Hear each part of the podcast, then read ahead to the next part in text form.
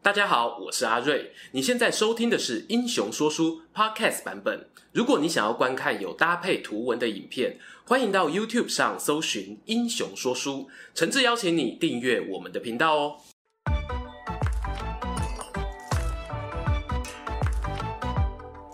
Hello，英雄说书的观众朋友，你们好，我是说书人阿瑞，替大家带来精彩的英雄故事。欢迎来到英雄转蛋池时间。这个月啊，让付费会员们投票的主题是南北朝大补完。这一次呢，票选竞争哦非常激烈啊，和上次林肯压倒性取得冠军的状况完全不同。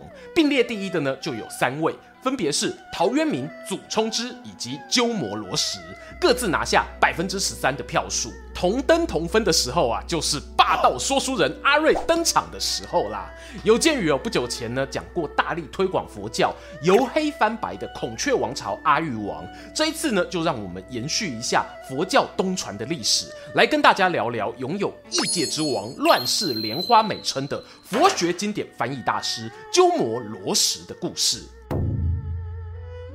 很多人听到鸠摩罗什，脑海中都会有一个模糊的印象，这人啊好像听过，可是又想不起来他做过什么事。没错，在华语歌坛呢，有一句俗话哦，叫做“一片歌手 ”，A.K.A. 歌红人不红，意思是呢，他曾经唱过一首红遍大街小巷的歌曲。可是呢，听众对歌手本人反而没什么印象。鸠摩罗什呢，虽然没这么夸张啦，他至少翻译过《金刚经》《妙法莲华经》《阿弥陀经》等等，在汉传佛教中哦代表性的经典，也创造出呢许多今天大家耳熟能详的汉语外来词，好比说烦恼、苦海、方丈、不二法门等等，甚至呢唐代诗人王维用来当做字号的摩诘，都是出自鸠摩罗什手笔。为何这样一个具有文化影响力的佛学大师，他的知名度却不成正比？他又是出生何处？为何来到中国从事佛经翻译工作？我们啊，不妨做个佛教与中国接触的懒人包，了解一下当年的时空背景。从《后汉书西域传》里得知，公元六十七年，东汉永平年间，当时的皇帝是汉明帝。某天夜里呢，梦见西方有神，名字叫做佛，高一丈六尺，全身散发金光。明帝醒来后呢，与文武大臣讨论啊，决定派出使者前往西域寻求佛道。最后呢，在大肉支遇见几位印度沙门，运回了大约六十万字的梵文经典。永平十一年，就在洛阳西雍门外建立白马。四开始翻译四十二章经，这也是佛法与汉文化的首次交流。虽然呢，在某些正史以外文献提到秦始皇时期啊，有所谓十八贤者带着佛经来求见，不过可信度呢，我个人哦比较保留。刚刚提到啊，东汉呢取得有六十万字的佛经，加上贸易道路开通后，有更多的大师东来，翻译这一门职业的需求也因此打开。时间呢，修几的鬼气三霸当，进入公元四到五世纪的南北朝时期。三国时代被西晋短暂统一，又因为八王之乱与五胡乱华分裂瓦解，南北两地啊各自发展。南方呢，在公元四二零年由刘裕建立的刘宋制霸；北边呢，则于公元四三九年北魏统一，正式与南朝形成对峙状态。大家不难想象哦，当时社会经历长达两百多年战乱动荡，百姓呢对于现实社会充满失望，转而寻求精神上的寄托。前面提到，从东汉开启的佛教交流没有停歇，持续输入的佛教经典与僧侣，透过转世轮回啊、因果报应的思想，带给人们不少心灵安慰。当然啊，这样的交流呢，不只是在民间哦。当权者也推了一把。这段期间呢，北魏的洛阳成为佛教重要推广中心，南方则首推梁武帝。他喜欢佛法，是出了名的。他下令完成的梁皇宝忏，到了今天都还广为使用。就是在这样一个大时代背景底下，我们主角鸠摩罗什诞生了。鸠摩罗什是在公元三四四年出生于龟兹这个国家，这里啊以库车绿洲为发展中心，位置呢接近于今日阿克苏地区的库车市。其实啊，从《后汉书》记载看，龟兹很有趣哦，它是西域北道诸国之一，在匈奴人的扶植下建立，成为游牧民族与大汉帝国之间的桥梁。班超呢曾经对汉章帝表示啊，平通汉道若得龟兹，则西域未服者百分之一耳。这是从政治与军事上考量，取得求辞呢，就能让汉朝的影响力在西域扎根。但是啊。如果你跳脱大汉帝国视角，从整个亚洲的观点俯瞰，会发现呢，求辞的地理位置刚刚好就是古印度、希腊、罗马、波斯以及汉唐文明的交汇处。没错。这样的位置啊，会让它成为四战之地，但同时呢，也是各方新文化交流的宝库。举例来说，在鸠摩罗什还没有踏入翻译工作之前，更早的佛经古译本哦，就有学者考据当中的译名可能不是梵语原文，而是透过求词这边的僧人二次翻译而来。让我们把镜头啊转回鸠摩罗什的家族身上，他们家呢，据说原本在天竺有显赫背景，也就是古印度，到了父亲那一代。才辗转迁移到求慈居住。鸠摩罗什的阿公名叫鸠摩罗达多，曾经啊担任到国相的高位。不过呢，是哪个国我就不太清楚。之前在孔雀王朝影片我们有提过，印度北方有很长一段时间呢处于小国林立的状态。达多阿公后来生了个儿子，取名鸠摩罗炎。他继承了父亲优秀的才华，也有杰出的智慧。原本呢被期待子承父业继任国相，但阿炎呢却婉拒了。他决定断舍离，出家修行。而且哦，还不是在天竺附近哦，他选择呢千里迢迢，万里遥遥，往东越过帕米尔高原，跑去求慈国展开求道之旅。鸠摩罗炎呢，后来在求慈发展得很好，因为当地的国王久仰天竺鸠摩罗大家族的威名，听说国相的儿子来造访，二话不说，亲自出城迎接，并且邀请他担任国师一职。这还不打紧啊，国王呢更把自己的亲妹妹嫁给了阿炎。听到这里，很多人可能会疑惑：不是说要出家修行吗？怎么跑去别的国家当大官，还娶了王妹做妻子呢？事实上哦，关于鸠摩罗炎离家的记载，至少有两种版本。在《高僧传》里头呢，采取出家学佛的说法；而在《晋书艺术传》注解和隋朝的《百论书》，则提供另一种解释，那就是啊。鸠摩罗家族原本服务的国家遭到入侵而破灭，因此选择远走他方，繁衍生息。后面这个说法呢，似乎更符合常理，但这也不影响哦，鸠摩罗炎本身对佛学有兴趣就是了。在求辞落地生根、建立家庭的鸠摩罗炎，没多久就迎来他生命中的第一个孩子，也就是我们主角鸠摩罗什。一个名人的出生总是会伴随一些传说八卦，鸠摩罗什也不例外。鸠摩罗是来自他们父系家族的姓，而什呢，则是取自他母亲名字石婆的简称，也有人翻作奇婆。相传啊，妈妈怀孕时呢，感觉自己脑袋越来越灵光哦，好像 CPU 处理器突然增加一颗运算核心。同时，当他前往求慈国内的寺庙礼佛参拜时，更意外发现。我怎么突然听得懂庙里面一些天竺僧侣的语言啊？甚至还可以跟他们辩论佛法。没错啊，他肚子里的小胚胎活生生就是一块翻译麻糬啊！佛教呢，在求辞这里占了信仰大宗，不像天竺那一边哦，还有婆罗门教互相竞争，再搭配胎教使然。鸠摩罗什出生后，很自然地跟着妈妈一块参与各种修行活动。七岁出家成为小沙弥，九岁被带到印度北边的罽宾国研读经典。等到十三岁时呢，就已经云游各地，登座讲经了。这里呢，要特别说明一下，我们刚刚提到的那个阿延，鸠摩罗什的老爸。原本是有想要出家的，但到了求慈国当国师，还娶了王妹之后，渐渐啊就忙于俗事，把修行放在一旁，反而呢是老婆比他还有热忱，抛下皇宫中舒适的生活，带着小孩远走四方。当然，这中间呢是有经过一番家庭革命的。提醒大家吼，每个人都有宗教信仰自由，彼此沟通啊是需要智慧的。好啦，说回鸠摩罗什二十岁那年，他回到求辞国接受比丘戒，并且啊受到国王邀请，在国内继续弘扬佛法。这当中呢，有个我印象深刻的故事。鸠摩罗什从小到大的学佛过程中，跟随过好几位高僧，其中有一位名叫普达多的僧人，就是当年呢在济宾国教他小乘佛法的老师，竟然呐、在这个时候造访了求慈国。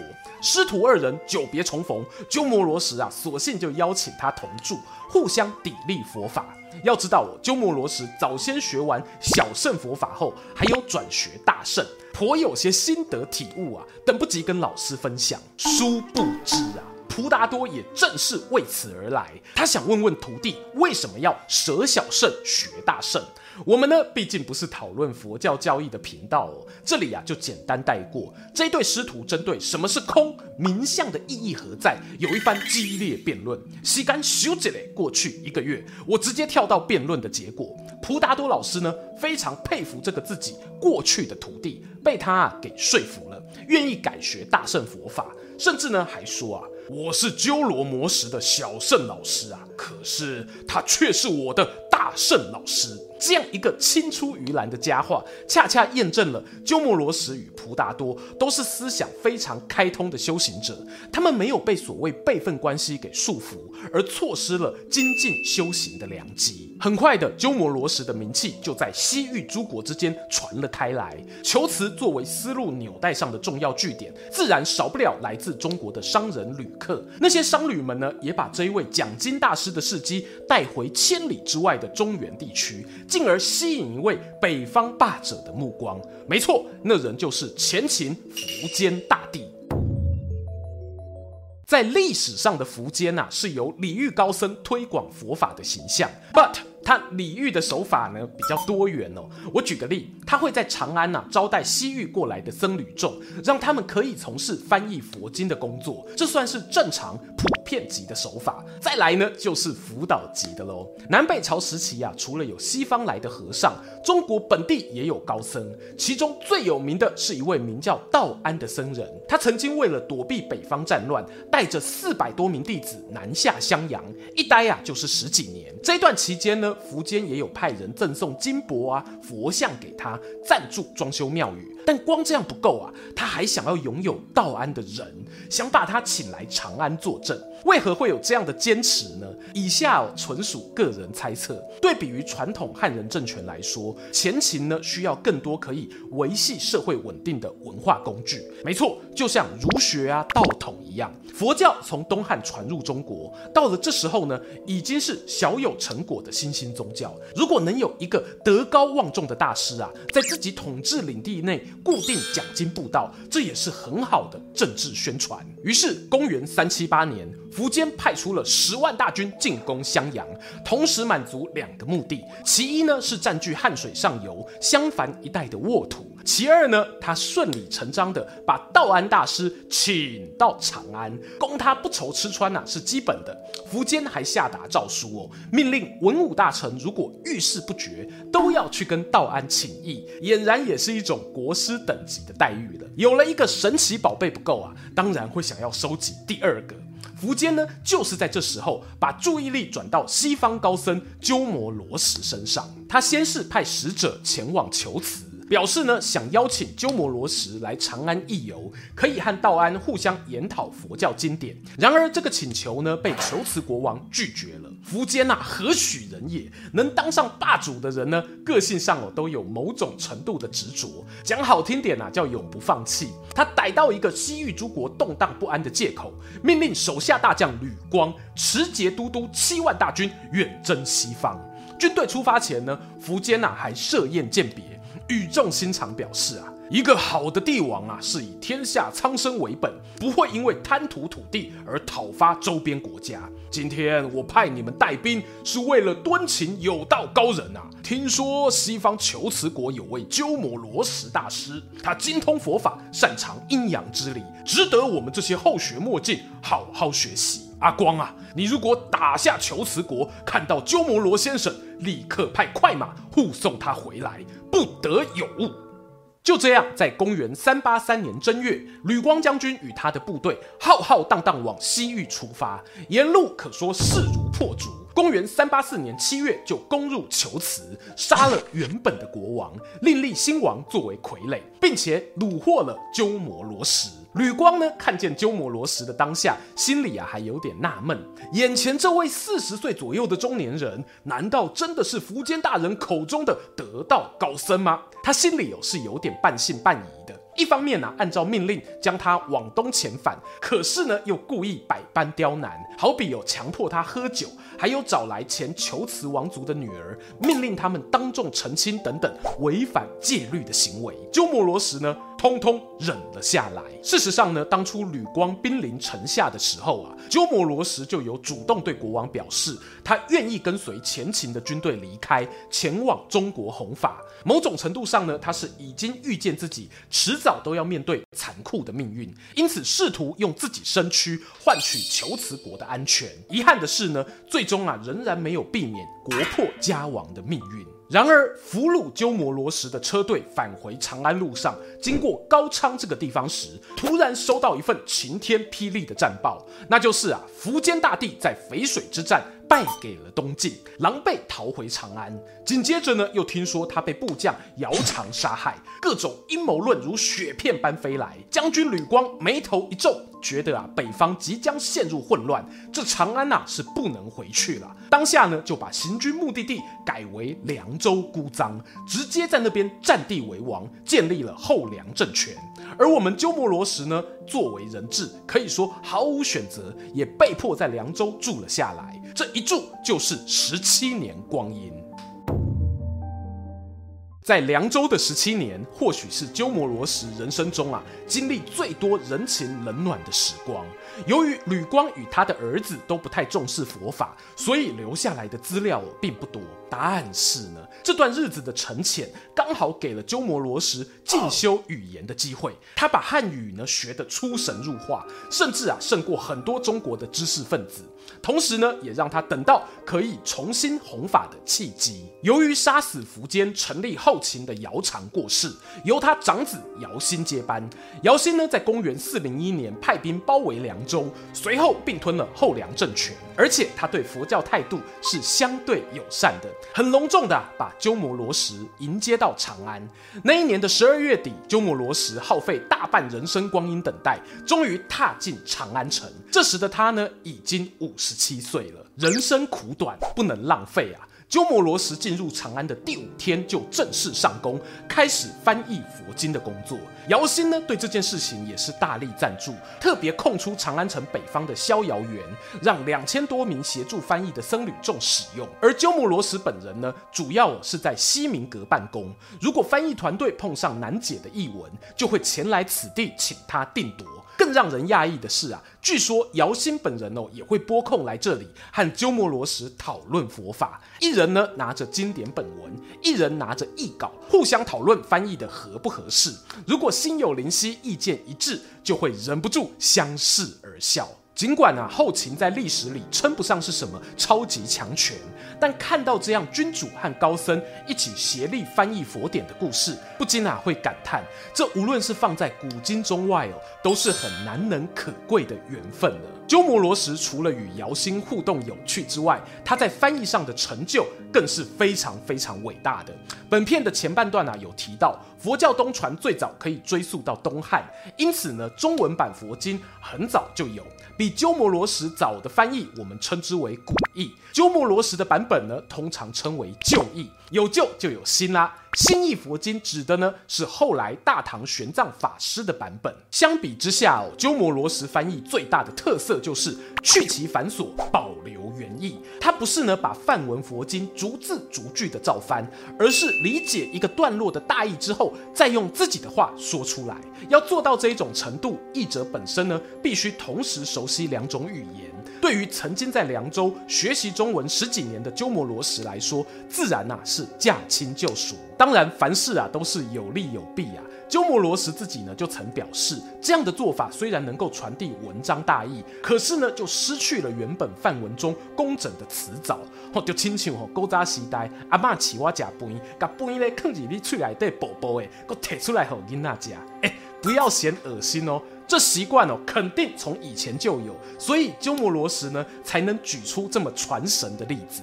大师就说了，小孩子呢虽然可以吃到米饭的营养，可是不仅没有料理的美味，也有点让人作呕。不确定呢是不是啊？因为看到鸠摩罗什前辈已经走了这一条翻译路线，所以后来的玄奘法师呢就改选另外一条。